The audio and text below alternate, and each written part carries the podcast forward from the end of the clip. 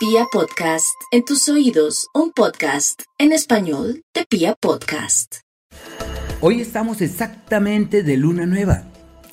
Y esa luna nueva o ese novilunio nos habla de la amalgama que existe entre la luna y el sol. Ese es el momento exacto donde se retoman todos los procesos, se recomienza la vida. Eh, hoy a eso de las 2.32 de la tarde, la luna logra esa comunión con el astro rey y a partir de ahí la luna entra en su proceso creciente.